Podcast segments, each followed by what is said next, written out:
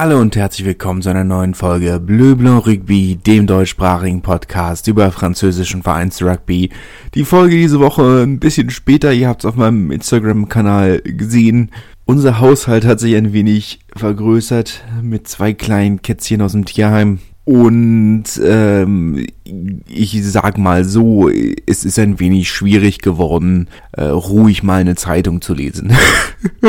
es, es ist sehr hektisch geworden. Ähm, das kann man gut finden, das kann man schlecht finden. Ich bin schon sehr glücklich. Ich denke mir in manchen Momenten, hm, ob es nicht auch eine 15-jährige Katze mit Arthrose getan hätte. Aber gut, es ist schön. Ähm, es ist schön. Sind zwei kleine Süßen. Aber The Show Must Go On, Six Nations Syndrom, die Franzosen sehr, sehr erfolgreich, mal wieder. Ähm, hohe Siege gegen die Herren von Wales und gegen die U20 auf einen Sonntagabend, ich glaube sogar nach 21 Uhr. Die Kickoff-Zeit habe ich nicht verstanden, aber in einem durchaus gut gefüllten Charmaton in Oyonnax muss man ja auch sagen, nicht selbstverständlich für die U20. Jetzt am Wochenende geht's dann los für die Frauen. Unter anderem, was heißt unter anderem, die beiden Heimspiele in Vannes und in Grenoble. In Vannes haben sie bis jetzt meines Wissens nach nur gegen, gegen Südafrika gespielt letztes Jahr. Letztes Jahr im November? Oder das Jahr davor im November? Ich bin mir gar nicht. Nee, war vor der, war vor der WM, also vorletztes Jahr im November. Und gegen, ähm, unter anderem gegen die Neuseeländerin ähm, Stade des Alpes in Grenoble.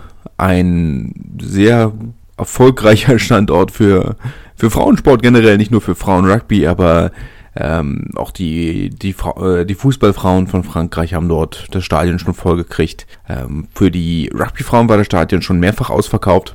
Mal schauen, wie es da weitergeht. Kann man natürlich nur hoffen, dass äh, auch diese beiden Spiele ausverkauft sind. Wann haben wir dieses Wochenende auch gegen Oyonnax äh, einen Zuschauerrekord aufgestellt. Noch nie waren mehr Zuschauer bei einem Rugby-Spiel in der Bretagne. 11.056, irgendwas in der Richtung. Hinter der, ähm, weiß gar nicht, wie man es nennt, der linken Hinterstangentribüne aus Haupttribünensicht. Ähm, auch äh, auf, den, auf dem Bildmaterial eine, äh, eine große Deutschlandfahne im Publikum zu sehen also direkt an der Wand hängt. Solltet ihr Zuhörer dieses Podcasts sein, äh, lasst mir gerne eine Nachricht da. Aber schön, dass äh, Erik Marx auch vor Ort den Support bekommt, den er verdient. Haben wir einen wichtigen Sieg eingefahren, fragen wir vorher vielleicht kurz das Donnerstagsspiel ab, das erste und wahrscheinlich auch das einzige Spiel, das Massi auf einen Donnerstag spielen werden. Das Highlight-Spiel gegen Agen. Relativ unaufgeregte Partie, 16 zu 22. Agen haben das Spiel dominiert, ohne zu irgendeinem Zeitpunkt zu brillieren. Naja, ähm, kein, keine große Werbung für den Rugby-Sport, aber das Wichtigste ist erreicht für Agen, auf die wir sicherlich auch nochmal außerhalb des Sportlichen zu sprechen werden kommen müssen. War das ein korrekter Satz? Ich habe keine Ahnung. aber das wird nochmal ein Thema sein, ähm, hieb ich mir aber für ganz am Ende auf, weil dann können die, die es nicht schon wieder hören möchten, schon direkt abschalten. Wir haben ja heute nur die Pro de. Ja, wann hat gegen Oyonnax gewonnen, gegen den unumstrittenen Tabellenführer 17-7. Erik Marx hat ja gestartet, knapp 50 Minuten gespielt. Oyonnax mit seinen mit seinen sieben Punkten direkt innerhalb der ersten fünf Minuten, waren die sechste Minute oder irgendwas in der Richtung, äh, aber losgelegt wie die Feuerwehr. Jetzt muss man natürlich sagen, klar, Oyonnax ist nicht in Bestbesetzung angetreten. Es haben einige Topspieler gefehlt, unter anderem natürlich Thomas Laclaire, der äh, ja noch im Trainingslager der Nationalmannschaft war, als Zweitligaspieler, nebenbei bemerkt immer noch. Ähm, hat bis jetzt, ich weiß gar nicht, ob er schon gespielt hat, aber er wird regelmäßig äh, nominiert für den Kader. Schon seit über einem Jahr. War das letzten Sommer gegen Japan, wo er das erstmal nominiert wurde? Ich bin mir gar nicht sicher, aber seitdem auch im Herbst war er in jedem Fall im Kader und äh, jetzt in, bei den Six Nations mehrfach. Schon für einen Zweitliga-Prop keine schlechte Leistung, muss man sagen. aber ja, es erklärt natürlich bis zu einem gewissen Grad was. Jetzt kann man natürlich auch sagen, dass du als Oyonnax oder als Oyonnaxien sagst, gut, wir haben 19 Punkte Vorsprung. Den ersten Tabellenplatz wird uns keiner mehr nehmen. Fahren wir doch vor den Playoffs einen Gang zurück. Aber das, ich weiß nicht, ob das so intelligent ist. Ne? Aus dem Rhythmus kommen ist nie eine gute Sache. Aber mal schauen. Es ist, äh, ja, es ist ansonsten schwer zu erklären. Natürlich hat Wann gut gespielt. Versteht mich nie falsch. Ne, möchte ich jetzt gar nicht kleinreden. Und sie halten sich damit den Abstand zu den Playoff-Plätzen gering und ich bin mir sicher, dass da vielleicht sogar noch ein bisschen mehr geht. Aber ja, als Oyonnax musst du das Spiel eigentlich schon gewinnen. Das ist wenig. Apropos Spiele, die du gewinnen musst. Ja, ähm, hm. Rouen Provence. 29, 29. Julius Nostadt äh, durfte wieder von Anfang an ran. Hat ungefähr eine Stunde gespielt. Wilde Partie. Wilde Partie. Gran Provence, Grenoble, Provence Rugby haben sich aus irgendwelchen Gründen entschieden, dass man nicht verteidigen muss in dieser Partie. Das war wenig. Beide Seiten haben sich da wenig geschenkt. Ähm, Turning Point des Spiels, ähm, die zweimal Unterzahl für Rouen in der ersten Halbzeit, Peter Leiden und, ähm, oh Gott, wie heißt der mit, wie heißt der mit Vornamen, äh, Cody äh, Thomas, Cody Thomas, Cody Thomas, Portugiese in jedem Fall, ähm, die in der, in der gleichen Aktion äh, eine gelbe Karte gesehen haben. Und das scheint die Normannen irgendwo so ein bisschen beliebt zu haben.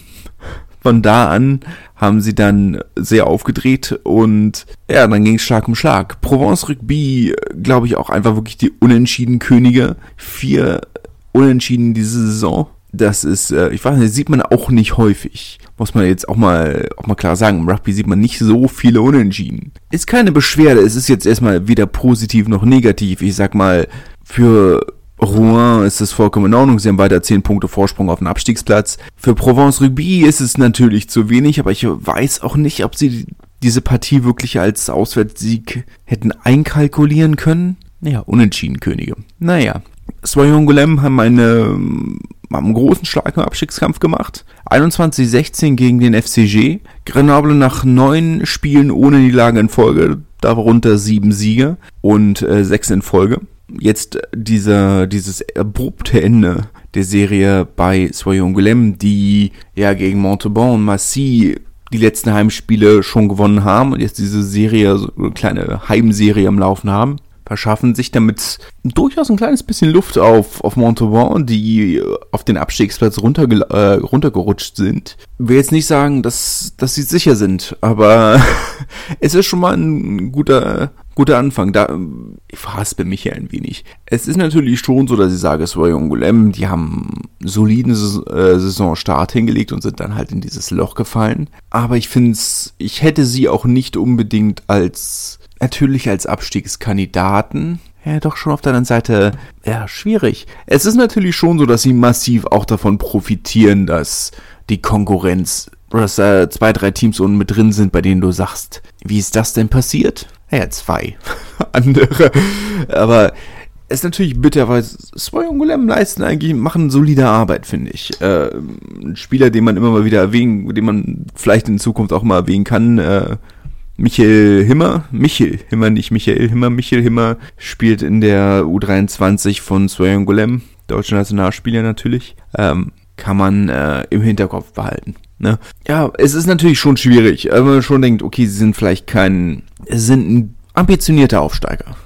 Welcher Aufsteiger ist das nicht? Ne? Aber ich sag mal, es ist jetzt nicht so wie ein, ein Verein wie Massiv, wo du sagst, okay, also die haben keine Chance. Weil Gulem habe ich, sind sicherlich Emporkömmlinge bis zu einem gewissen Grad. Und das meine ich jetzt gar nicht im negativen Sinne, wobei das Wort natürlich diese Konnotation hat, aber sie sind jetzt kein Verein, wo du sagst, okay, die sieht man auf den ersten Blick auf den Abstiegsplatz. Unteres Tabellenmittelfeld, ja, aber nicht direkt auf dem Abstiegsplatz. Und Natürlich profitieren sie davon, dass die Konkurrenz patzt. Natürlich. Aber es, es wäre auch keine gigantische Überraschung, wenn sie die Klasse halten. Ich glaube, ich habe sie vor Anfang der Saison auf dem Abstiegsplatz gesehen, einfach weil ich jetzt nicht unbedingt gesehen habe, wer in der Liga sonst wirklich unten rausfällt. Muss sagen, dass ich Carcassonne in der Form nicht antizipiert hatte, genauso wenig wie Montauban. Montauban hatte, glaube ich, niemand als Team auf dem Schirm, das da unten drin stehen würde. Ich hatte Aurillac noch weiter unten stehen, nicht als, weißt du, da sind wir schon wieder an den Punkt, wo ich sage, natürlich habe ich Aurillac irgendwo weiter unten gesehen, als sie jetzt sind, sind auf Platz 10, das ist vollkommen in Ordnung. Aber mit, mit dieser jungen Mannschaft, die sie haben, den Einsparmaßnahmen, die sie hatten, habe ich immer noch, trotz allem habe ich immer noch gesagt, okay, das ist aber eine Mannschaft, die kann Abstiegskampf, die werden nicht, auch wenn sie unten drin stehen, werden sie nicht absteigen. Konnte ich mir halt irgendwo, oder kann ich mir auch immer noch nicht vorstellen. Gut, jetzt sind sieht es auch absolut nicht danach aus, aber das ist, was ich meine. Es ist wirklich schwierig, wo du sagst, Motto, äh, Swoyon Golem ist natürlich keine schlechte Mannschaft, aber eine gute Mannschaft zu sein, reicht halt nicht mehr, reicht halt nicht mehr aus, um die Klasse zu halten. Und das ist irgendwo diese Krux, an der wir jetzt, oder die Krux an der Sache, die wir jetzt haben. Schwierig. Colomier hat 38-17 mit Offensivbonus gegen besagte Aurillac gewonnen, die natürlich weiterhin eher ein Heim- als ein Auswärtsteam sind. Ähm, einzig wirklich großes Takeaway vielleicht, dass Mathis Galtier, äh, der Sohn vom Nationaltrainer, seinen äh, ersten Profivertrag unterschrieben hat. Drei Jahre wird er jetzt in jedem Fall als Profi in Colomier bleiben. Es sei denn, irgendwas Dramatisches passiert. Vertrag hat er gestern unterschrieben. Da hatte sein Papa auch Geburtstag. War natürlich ein angenehmes Geschenk, nehme ich an. Carcassonne ohne Chris Hilsenbeck haben aber trotzdem 37 zu 9 gegen Monomarsan gewonnen. Unter anderem nehme ich an, weil Verbinder Willi Duplessis gegen Deutschland äh, gespielt hat für die Niederlande. War sein, glaube ich, sein niederländisches Debüt. Andere Spieler wie Peter Leiden von, äh, von Rouen ja noch nicht zum Einsatz gekommen auch wenn sie im Kader standen letztes Jahr. Aber ja, Willi Duplessis hat sein Debüt gegeben, ein nach wie vor ein unterschätzter Spieler. Bin ich, bin ich schon überzeugt. Ja, Monomasson hat schon rotiert für dieses Spiel. Das muss man in aller Fairness sagen. Trotzdem, der Sieg von Carcassonne in dieser Höhe nicht erwartbar. Aber vor allem muss man halt auch sagen, also ich war wirklich, das ist so ein bisschen das, was, wo ich am Anfang gedacht habe, okay, Anfang der Saison, das ist so ein bisschen das, was Carcassonne ausmacht, dieser, dieser Kampfgeist. Und dann war das Publikum jetzt auch da, irgendwo 4000 Leute waren, im Stadion. Es waren zwischendurch, ist es schon auf ja, weniger als am Anfang der Saison,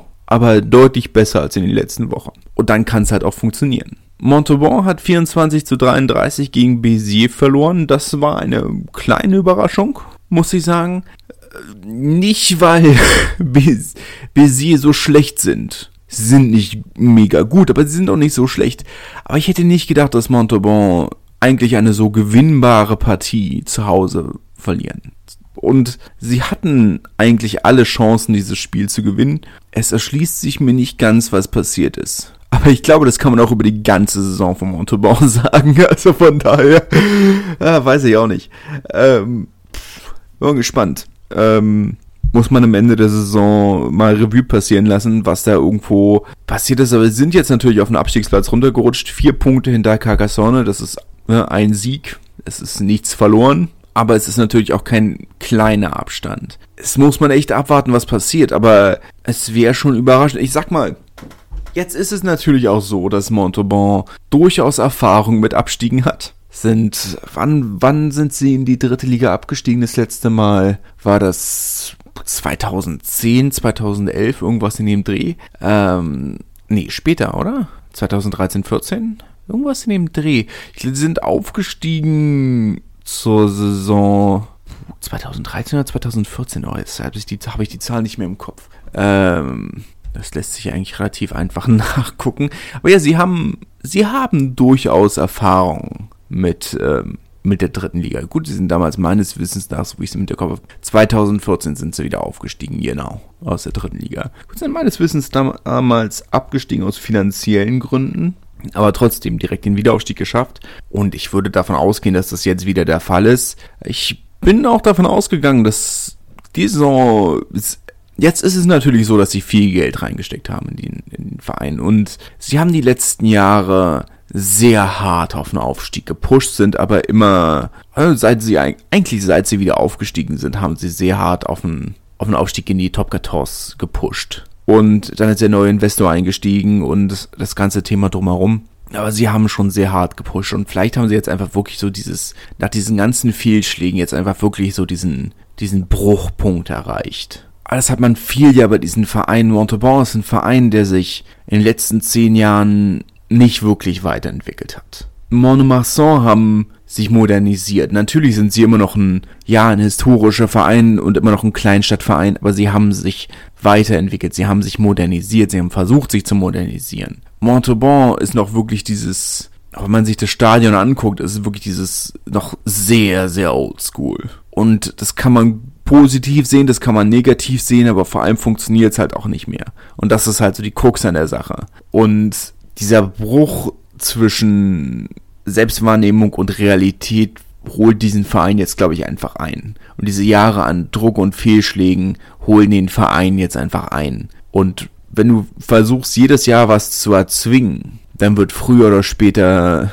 es richtig in die Hose gehen. Und ich glaube, das erleben wir gerade. Es ist jetzt einfach wirklich schwierig, weil, wie gesagt, mein, mein letzter Kontakt in die Mannschaft äh, ist ja letztes Jahr verstorben. Von daher kann ich da jetzt nur bedingte Einblicke geben. Aber, ja, muss man schauen. Muss man schauen. Apropos Dinge, die man schauen muss. Biarritz hat 23-28 zu Hause gegen Nevers verloren. Jetzt muss man natürlich aber mal wieder, schon wieder, Woche für Woche sagen, dass in Biarritz einfach das Sportliche nebenbei ist und dass es sicherlich auch der Grund war, weshalb Nevers dieses Spiel, Spiel gewonnen hat, weil so gut haben sie nicht gespielt. Auch die erste Halbzeit war eine Katastrophe. Ja, jetzt kannst du sagen, okay, in der zweiten Halbzeit war es besser und sie haben ihr Kicking Game unter Kontrolle gekriegt und bla bla bla. Ja, natürlich, haben sie. Aber also ich kann mir halt nicht vorstellen, wie unglaublich schwierig es sein muss, ein aktuellen Spieler von Biarritz zu sein. Einmal schon mal, wie auch zwischen Frankreich und Wales gab es vor dem Spiel die, die Schweigeminute für Federico Aramburu, der ja letztes Jahr nach dem Six Nations Spiel in Paris äh, von einem französischen Faschisten ermordet wurde.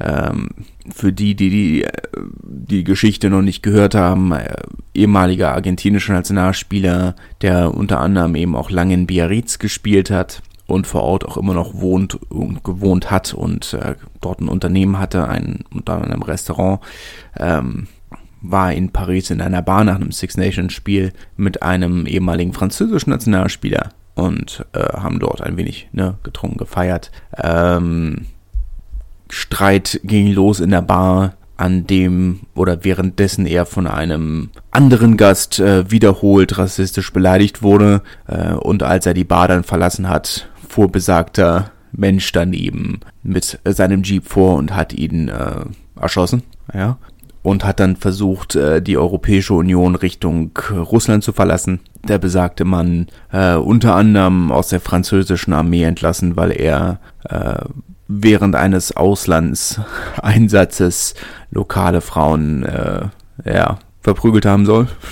Ich weiß nicht, wie ich das korrekt formulieren kann. Wegen, ja, entsprechend, ich finde es bezeichnend, dass äh, er einfach nur aus dem Dienst entlassen wurde, aber gut, ähm, hat daraufhin eine Kleidungsmarke unter dem Motto Klamotten von Weißen für Weiße gegründet. Da ist eigentlich auch schon alles gesagt. Ah, naja, sch schwierig genug. Die Umstände sind äh, schwierig genug. ähm, vor allem, weil viele Spieler vor Ort ihn auch wirklich noch gut gekannt haben werden. Und äh, der Trainerstab vor allem ist schon schwierig genug. Und dann kommt wieder diese ganze andere, Ge Entschuldigung für den Ausflug, aber naja, ähm, ist halt auch immer schwer, ne? weil ich denke nicht, dass man diese Dinge verschweigen sollte. Aber es ist natürlich irgendwie, es, es ist ja hier auch kein True Crime Podcast. Aber gut, Sport und Politik lassen sich ja immer nur sehr, sehr schwer trennen. Ne? Das ist ja irgendwie immer so diese Krux an der Sache, dass man ja gerne einen unpolitischen Sport hätte, aber Sport inhärent politisch ist. Das ist ja immer so dieser, dieses ganze Thema. Da kann man noch ganz andere Geschichten im Rugby-Bereich erzählen. äh, ja. Ich meine, jetzt kannst du auch überlegen, ist ein Verein wie Biarritz, äh, wie der Biarritz Olympique äh, politisch, als betont baskischer Verein. Ist das schon Politik? Ich weiß es nicht. Ist letzten Endes auch egal. Machen wir den Topf nicht weiter auf, als er ohnehin schon auf ist. Ähm, das große Thema ist natürlich Jean-Baptiste Aldiger. ja, wir haben letzte, was letzte Woche oder die Woche davor, ich bin mir nicht ganz sicher. Wir hatten schon drüber geredet, dass er äh, zu Besuch war in Agen, unter anderem, um möglicherweise den Verein zu übernehmen, beziehungsweise dass die Familie Gav den Verein übernehmen könnte und er dann entsprechend Sportdirektor wird. Aber in jedem Fall hat er dem Verein und dem Rathaus gegenüber mitgeteilt, dass er und die Familie Gav in den, na, in den äh, nächsten vier Monaten nicht mehr vor Ort sein werden.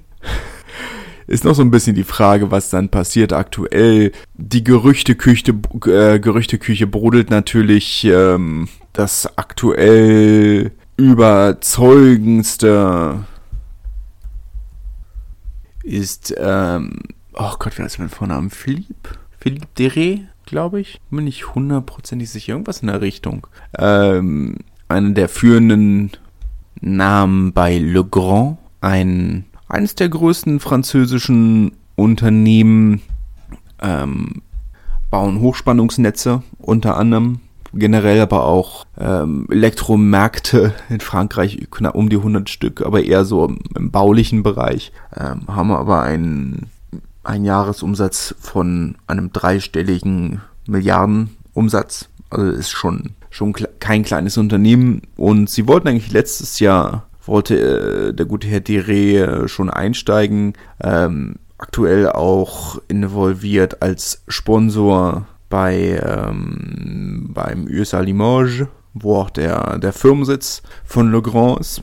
USAL ja bei den Herren in der vierten Liga, National 2, und bei den Frauen in der zweiten. Aber ja, da scheint aktuell so der der größte, der Favorit für die Übernahme zu sein. Aber ja, es ist natürlich wirklich schwierig, wenn du als Verein nicht weißt, weil aktuell, ich meine, es steht ja alles im Raum. Ne? Also Stand jetzt könnte die Profiabteilung aufgelöst werden, weil es kann, weil der die Amateursparte hält ja die Lizenz immer, nicht die ausgegliederte Profiabteilung und ähm, da die ja immer noch im Dauerclinch liegen, könnte da äh, auch wie am Anfang der Saison die Lizenz wieder in Frage stellen. Es steht immer noch ein potenzieller Umzug im Raum, unwahrscheinlich wie er ist.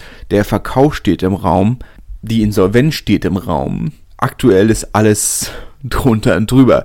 Und ja, dass du dich dann als Spieler nicht auf den Rugby konzentrieren kannst, ist klar. Was hat äh, Matthew Clarkin, der Trainer, ähm, hat vor dem Spiel gesagt, dass äh, er sich von seinem Präsidenten verraten fühlt. Also er habe eine Trahison wahrgenommen, also einen Verrat. Ja, wie gesagt, ist klar, dass du dich als Spieler nicht auf Rugby konzentrieren kannst. Aber naja, das ist wie immer die Situation. Meine, äh, Jean-Baptiste Aldiger, meine, er war in Grenoble, was ich, ja, nachvollziehen kann. Der Verein sucht dringend nach Geldgebern. Er war wohl in Nizza, was ich fast logischer gefunden hätte. Aber auch über Nizza haben wir ja schon geredet. Ähm, und ähm, ja, eben Agen. Und Agen klingt aktuell so, als wäre man zumindest auf einem in Anführungszeichen guten Pfad. Ich glaube, der Verein sollte sich noch dreimal überlegen, ob sie sich das antun wollen. Die Stadt sollte stark überlegen, ob sie das wirklich möchten. Ich verstehe den Reiz, aber ob man das wirklich möchte, sich so jemand ins eigene Haus holen, ich sag's mal so. Als Hertaner hat man nicht unbedingt die beste Erfahrung mit, mit derartigen Investoren gemacht. Aber das ist vielleicht auch schon wieder ein anderes Thema. naja. Wir werden in jeden drüber reden, wenn es soweit ist. Bis dahin wünsche ich euch eine schöne Woche und wir hören uns. Bis dahin, tschüss. Schatz, ich bin neu verliebt. Was? Da drüben. Das ist er. Aber das ist ein Auto. Ja, eben. Mit ihm habe ich alles richtig gemacht. Wunschauto einfach kaufen, verkaufen oder leasen. Bei Autoscout24. Alles richtig gemacht. Wie baut man eine harmonische Beziehung zu seinem Hund auf? Puh, gar nicht so leicht. Und deshalb frage ich nach, wie es anderen Hundeeltern gelingt, beziehungsweise wie die daran arbeiten. Bei Iswas Dog reden wir dann drüber. Alle 14 Tage neu mit mir, Malte Asmus und unserer Expertin für eine harmonische Mensch-Hund-Beziehung, Melanie Lippisch. Iswas Dog mit Malte Asmus. Überall, wo es Podcasts gibt.